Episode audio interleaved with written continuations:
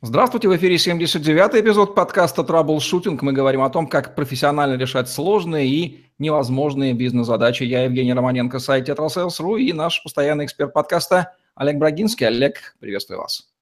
Евгений, доброго дня.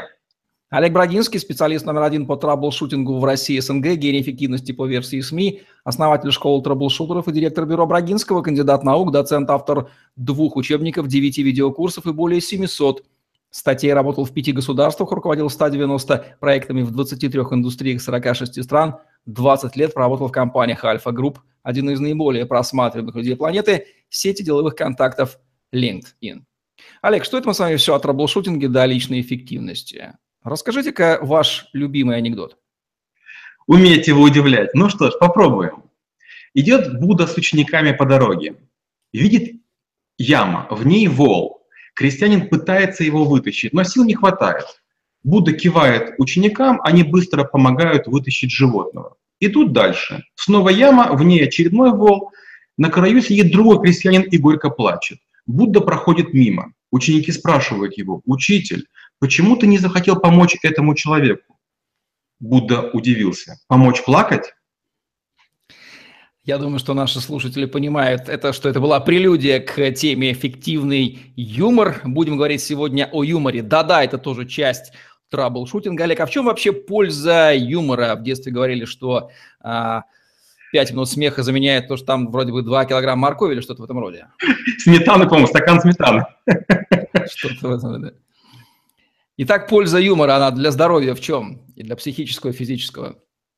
Смех называют концентрированной медитацией. Когда мы смеемся, происходит выброс биологически активных веществ, которые отвечают за удовольствие. Происходит снижение активности лимбической системы мозга, чрезмерная активность которой вызывает тревогу, раздражительность и даже агрессивное поведение. Во время смеха снижается возбудимость. Человек приходит в состояние равновесия, покоя, а, благоденствия. Смех оказывает благотворное влияние на соматическое здоровье и психологическое. Доказано, что люди, которые часто смеются, реже страдают от повышения артериального давления, у них меньше риск инсульта, тревожных и депрессивных нарушений. Так и хочется пошутить, что смех спасает от ожирения. Ну, я не знаю, как смеяться над чужими шутками, а другое дело обладать чувствительностью. Понятие чувства юмора, что это означает и почему оно разное у разных людей? Чувство юмора – это способность подмечать явления их комические стороны, планируя от других эмоциональный отклик на свои выражения. Чувство юмора связано с умением обнаруживать противоречия в окружающей действительности, замечать или утрировать противоположные качества положительные или отрицательные. По отношению к объекту юмора, который подвергается эмоциональной критике, обычно сохраняется дружелюбие. Чувство юмора предполагает наличие положительного идеала, к которому стремится человек высказывающего, но не должно выражаться в негативные явления, сарказм, пошлость, цинизм. Судить о наличии чувства юмора можно потому, как человек понимает шутки, анекдоты, шаржи, карикатуры, улавливает ли комизм ситуации, способен ли смеяться не только над другими, но и над собой, если сам становится объектом шутки. Отсутствие или нехватка чувства юмора говорят о сниженном эмоциональном уровне и э, нехватке развития личности, нехватке интеллекта. В общем, скорее, скорее чувство юмора – это признак здорового. Признак здорового. Отсутствует признак не очень хорошего состояния. Верно. Человек не понимает не смеется там, где смеются другие, не воспринимает анекдоты вообще. Вот что можно сказать о его мировосприятии? Таких людей часто называют угрюмыми, неприятными и даже завистливыми. А, у них предсказуемы внутреннее раздражение, брюзжание и желание получать других. Такие люди тяготеют постоянно находиться в безрадостном настроении, с пасмурным, насупистым, суровым, неприветливым видом, храня при этом мрачное молчание. Даль как-то писал, под старость люди угрюмеют, или угрюмят, по-моему. Он имел в виду что? Что если миру не улыбаться, он будет смотреть на вас тоже грюмо. Неулыбчивый мир – это отражение грюмости человека, который прошел какое-то количество безрадостных испытаний. Что интересно, женщины чаще демонстрируют чувство юмора и высказывая что-то, и принимая шутки, потому что уверены, что отзывчивость на мужские шутки повышает их привлекательность. Многие мужчины считают юмор занятием недостойным, упрощающим их или даже опошливающим, поэтому предпочитают отстраняться от юмора и хранят серьезность. Со словом юмор есть много словосочетаний, понятных сразу. Тонкий юмор, черный юмор, плоский юмор, бородатый анекдот, юмор ниже пояса. Все это некие типы, виды юмора, и какие я еще, может быть, не назвал. Все верно, это виды, типы, формы.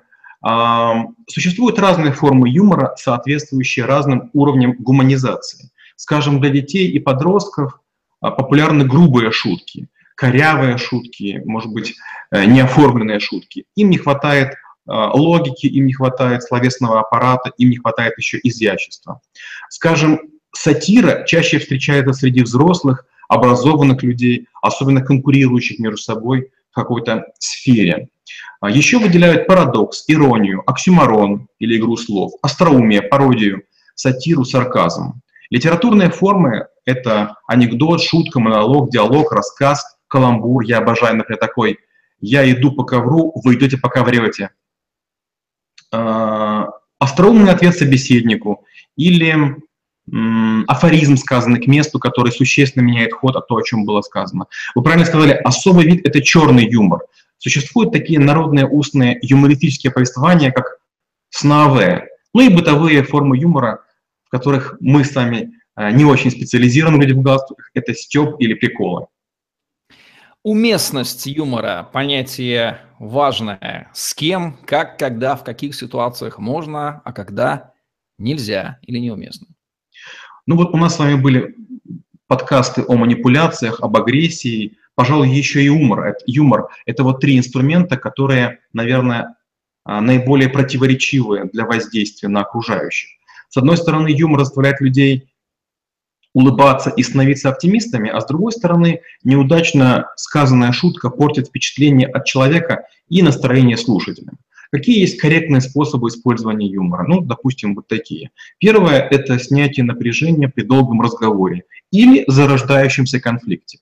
Второе – это поднятие настроения в начале разговора или как бы называется это растопить лед или там разбить первый лед, или при накатившей грусти. Третье – это вызов расположения, если беседа не складывается или идет не в ту сторону. И концентрация внимания, чем часто пользуются спикеры или лекторы, в том случае, если аудитория устала и начинает там, или засыпать, или зевать. Какие существуют табу в юморе без применительно к специфике отношений, адресата, вот общие правила, чего точно нельзя делать? Э, я долгое время был связан с КВНом, потом плотно занимался комедией, и поэтому в этой среде много повращался. А, юмористы часто ходят по лезвию ножа. Например, шутить про глав государства или про то, что происходит в политике, это бывает болезненно. А, лучше не шутить на такие темы, которые для общества слишком остры, для общества, страны, коллектива и для человека. Лучше всего не шутить над лишениями, болезнями, потерями, обездоленными и инвалидами. А, еще важно понимать, что юмор и мораль плохо между собой сочетаются. Но с другой стороны, человек не может быть кристально моральным. То есть в какой-то ситуации мы говорим, о, извините, вырвалось, и говорим плохую шутку, или даже бывает с использованием бранных слов. И все понимают, что это был такой разовый выплеск. Немножечко, может быть, понизилось ваше впечатление от вас с точки зрения серьезности, но глобально, может, даже вы и вы выиграли. Что еще важно понимать? Есть три теории юмора. Это теория превосходства, теория несоответствия и теория утешения. Вот все шутки превосходства не очень хороши. Если вы шутите в обществе, скажем, на какие-то нетолерантные темы, будьте готовы, что кому-то это может не понравиться. Юмор предполагает обоюдную коммуникацию, и мы всегда ожидаем реакцию на юмор и понимаем, оценили, оценили ли нашу шутку или нет. Как понять, какую реакцию вызвал наш юмор? Я вдруг себя поймал на мысли, что мне отвечать становится все проще и проще. Я сейчас адресую слушателей к нашему с вами подкасту про язык тела. Там мы об этом подробно, кажется, говорим. Искренний и натянутый смех отличить несложно. В языке тела мы говорим про улыбку. При искреннем смеются для себя, а не наружу, закрывают глаза и трясутся всем телом. И что еще очень важно, в момент, когда вы шутите, обратите внимание, на кого смотрят люди, которые рассмеялись. Они смотрят на наиболее симпатичных. Дай бог, чтобы они смотрели на вас. Как влияет интеллект на юмор? Люди более начитан, начитанные, с большим кругозором. Всегда ли они более тонкие юмористы или, здесь нет корреляции? Я сейчас немножечко смахлюю, пользуясь тем, что вы любите Австрию и все, что с ней связано. Ученые Венского медицинского университета примерно полгода назад заявили, что люди, предпочитающие черный юмор и хорошо понимающие подобные шутки, обладают более развитым интеллектом, эмоционально стабильны и менее агрессивны. Ученые это объясняют тем, что обработка черного юмора мозгом – это комплексная информационная задача, которая зависит от когнитивных и эмоциональных аспектов, непосредственно влияющих на умственные операции. Черный юмор один из самых сложных. Он, с одной стороны, обидный, а с другой стороны, нужно уметь отличить э, вот, его черноту от его остроумия и от красоты построения. Сейчас наши слушатели выдохнули и сказали, фу, ну только Олег Брагинский может так сказать про юмор. Навыки генерации юмора, как их развивать? Нужно ли стараться хохмить на каждом углу, замерять реакцию и становиться? Или это все должно как-то так нормативно, естественно? Обратимся к нашим любимым спискам и приведем пять инструментов, упражнений, повадок, привычек для улучшения навыков генерации юмора. Первое – это можно в своем окружении присмотреться к людям, чьи шутки нравятся вашей целевой аудитории. Второе надо наслушаться и наколлекционировать шутки этих людей. Третье – это попытаться копировать тон, поведение, мимику, жесты, действия и, самое главное, паузы и словарный запас. Вот, кстати, есть много произведений Жванецкого, где он говорит о том, что пауза часто заставляет играть шутку. Следующий джедайский уровень, четвертый, это научиться угадывать подходящий момент, потому что, как правило, шутника спасает мгновенная реакция. Шутка, сказанная через полторы-две секунды, не так хорошо сыграет. А когда шутка против шутки против шутки, вот это вот как бы уже такое высокое мастерство. И пятое, беспроигрышный вариант – это настроиться на позитивный лад, во всем выискивать хорошее, определять и начинать избавляться от комплексов. Даже если вам говорят что-нибудь неприятное, если вы умело отшутитесь, вы как будто бы отразите от себя вот эту вот э, неуместную какую-то фразу, как будто бы у вас юмор станет вашей броней, невидимой, красивой, блестящей броней, и вы будете сиять в ореоле своих шуток. Всем нам известна особенная популярность, в том числе на телевидении, жанра юмора для постсоветского человека. Уж кто-кто, а мы-то над собой смеяться умели. Юмор был в каком-то смысле спасительным лекарством, признанным компенсировать а, некоторые свойства нашей жизни. А в чем секрет а, вот этих юмористов? Каждый из них был индивидуален, у каждого был свой стиль, тем не менее где-то каждый нашел, видимо, себя в юморе и э, ту канву подачи, которая работала только на него. Вы абсолютно правы, конечно же.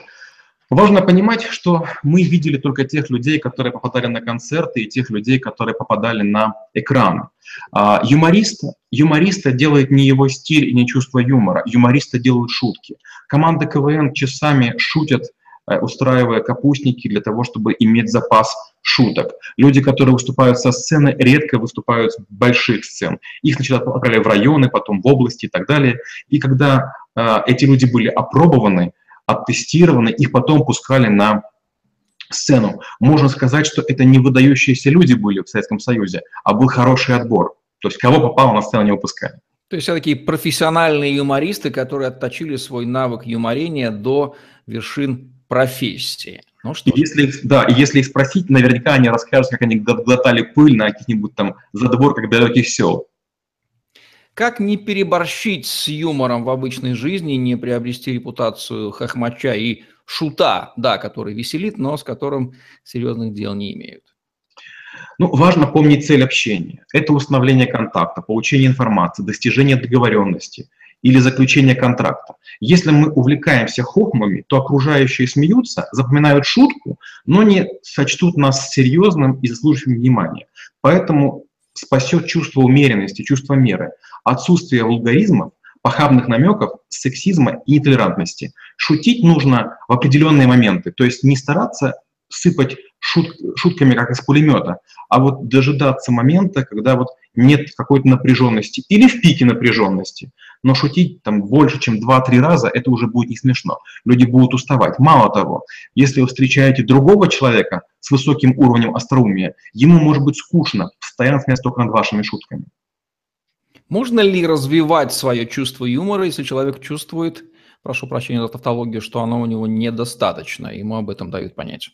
Мне часто задают этот вопрос, поэтому на него ответить легко. Что я обычно говорю? Опять же, наши любимые списки. Первое – это читать, например, Хаджуна Средина, Фаину Раневскую или незабвенных Ильфа и Петрова. Второе – это не бояться иронии. Помогут э, такие упражнения, ну, допустим, три скажу. Первое – это двусмысленность. При одинаковом произношении слово имеет два значения. Скажем, слово «коса», оно имеет несколько значений. Или «замок», «замок». А второе, все наоборот, это комментарии от обратного, когда что-нибудь не нравится, вы попробуйте его похвалить, когда что-нибудь нравится, попробуйте говорить негативно. И ассоциации, когда вы думаете, на что это похоже. Хотя нет, еще дам еще один прием. Это полное безумие. Э, трюки с языком, когда вы начинаете, например, использовать все слова на одну букву, как было в моей статье «Прототипы подливых покупателей». 555 слов, каждый начинается на букву «П». Или используйте в тексте только одну часть речи. Вы как будто бы жонглируете языком и показываете свой класс, свой уровень. Кстати, женщинам очень нравится. Наверное, ничто так не объединяет людей на земном шаре, как желание поподшучивать над представителями других наций. Примеров предостаточно и национальных юморов. Габровский, английский э, и прочий, американский – русский юмор – это все отдельные словосочетания, достойные отдельного изучения. Особенности национального юмора и как его учиться понимать. Есть ли нации юмористически здравые, есть ли нации, ну, совершенно, может быть, скандинавы совсем юмор не понимают. Что здесь можно интересного сказать? Ну, когда говорят о юморе, допустим, я для себя выделяю примерно пять видов юмора. Первый – английский.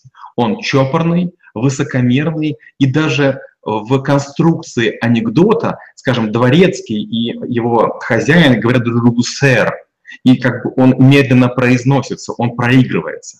Французский, он задиристый или петушистый, он такой слегка софлером, много сексизма, но он элегантный. Испанский, жуткий совершенно юмор – это казарма и секс. Русский – это социальный, межнациональный, не острый юмор против чиновников правительства и, социальной, и, и системы государственного строения. Американский, победоносный и чванливый. Но что интересно, практически каждая страна имеет юмор, направленный против соседей, против э, героев этноса и против самой себя.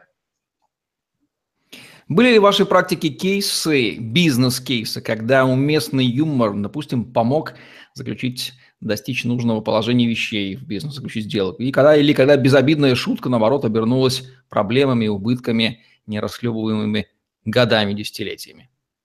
Ну вот если говорить про убытки, такое было неоднократно. А, не дай бог вам пошутить, затронуть религию человека, не дай бог вам пошутить, затронуть а, его сексуальную ориентацию – не дай бог вам пошутить про местность про какую-то, это будет ужасно. У меня был э, товарищ один, э, я не хочу говорить фамилию, звали его Николай. И вот э, мы с ним работали с немцами, э, был такой фуршет, мы пытались их напоить немцев, и вдруг э, он как-то так вот оборзел, встает и говорит «Remember Сталинград».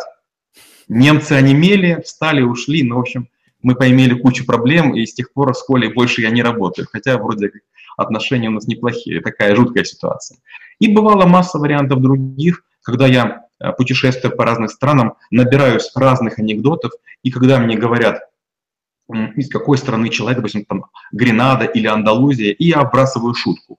Для нас она будет совершенно не смешная. Но когда люди слышат шутку своей территории, вспоминание своих э, героев, они сначала удивляются, и я как будто бы получаю такой, знаете, запас доверия, как будто бы вот гандикап.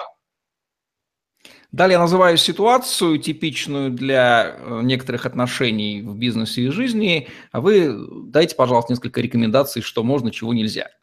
Юмор в отношениях партнеров по бизнесу. Это, пожалуй, самый безопасный вариант.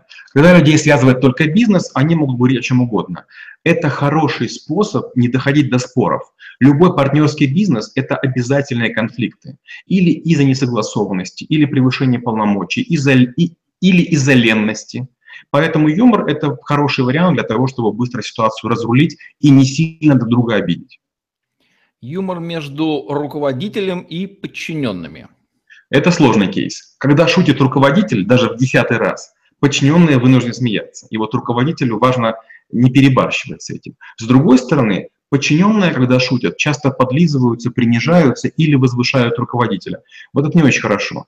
В нашей культуре нежелательно слишком приподнимать руководителя, потому что он становится оборзевшим, включается культ личности, и это уже не остановить. Тут надо держать чувство меры и стараться на рабочие темы, наверное, не шутить. Юмор в отношениях между продавцом и клиентом. Клиенты, наверное, бывает и шутят, и задирают продавцов, но, как правило, делают это зло, агрессивно или срываясь. А вот для продавца тонкий, тонкий юмор, тонкий шут, э, шутка – это возможность выпустить пар и поставить на место взорвавшегося пассажира или клиента или покупателя. Юмор в отношениях между мужчиной и женщиной, включая супружеские. Вот это опасная территория. Мы можем с вами домой не возвращаться сегодня, если скажем некоторые вещи. А, нельзя шутить по, по поводу внешности женщин. Каждая женщина уверена, что она уникальна. Не дай бог вам э, делить женщину на какие-то составляющие говорить, что там чего-то у нее не такое. Не дай бог вам шутить по поводу ее чувства вкуса или м, по поводу ее веса. Ну, а вот на себя, к сожалению, уж будьте готовы принимать все, что угодно, будьте веселы и задорны, что бы вам ни говорили, и не воспринимайте это всерьез. Потому что если над женскими шутками серьезно задуматься, можно, честно говоря, впасть в серьезное уныние. Юмор в специфических средах, которые интеллектом не блещут, но там достаточно иерархии и силовых способов, такие как чиновничья среда, криминал, армия. Какие там правила? У чиновников юмор крайне казенный, и знаете, какой интересный? Он циркулярный. Как правило, юмор идет сверху вниз. То есть верхушка очень гордится тем, что рано или поздно на каком-то совещании рассказывает анекдот. И он медленно потом доходит до подчиненных. Это прям, знаете, вот они редко поднимаются вверх, они обычно спускаются. Если мы говорим про криминал, там обычно анекдоты, которые отделяют три категории игроков. Первое – это люди в законе, то есть те, которые криминалитет. Второе – это люди профессий, которых не обидно обижать. Это проститутки, таксисты, официанты и забыл еще кто? Спекулянты. И все остальные люди, овцы, которых можно стричь. В армии юмор кондовый. В армии, что интересно, а, многие офицеры, не стесняясь, перелицовывают анекдоты, заменяют героев слегка модифицируют фразы и добавляют много бранных слов. Под финал, Олег, главные рекомендации по использованию юмора в бизнесе и жизни, как звучали бы? Я отвечу, если позволите, анекдотом. Эх, чуден, однако, русский язык. Вроде бы синонимы, а какая огромная разница между людьми близкими и людьми недалекими. Точно используйте язык, и думайте о многозначности, как бы она ни ударила вас сверху. Кстати, русский язык, наверное, крайне плодотворная среда для юмора, и владеющий русским языком, он в силу языка хотя бы будет более юмористичен. Пожалуй, соглашусь. Ну что же, вот такие вот рекомендации и такое отношение к юмору в бизнесе и жизни у Олега Брагинского в подкасте «Troubleshooting», где мы говорим о том, как профессионально решать бизнес и жизненные задачи. Евгений Романенко, Олег Брагинский были с вами. Ставьте лайк, подписывайтесь на наш YouTube-канал, чтобы не пропустить новые интересные видео с вашими любимыми экспертами. Загляните в другие выпуски подкаста «Troubleshooting». Там вы найдете массу интересного о других областях бизнеса и жизни. Используйте юмор, он помогает, но будьте нормативны, будьте уместны, как это делать вы уже знаете. Всем удачи, всем пока. Спасибо и до встречи через неделю.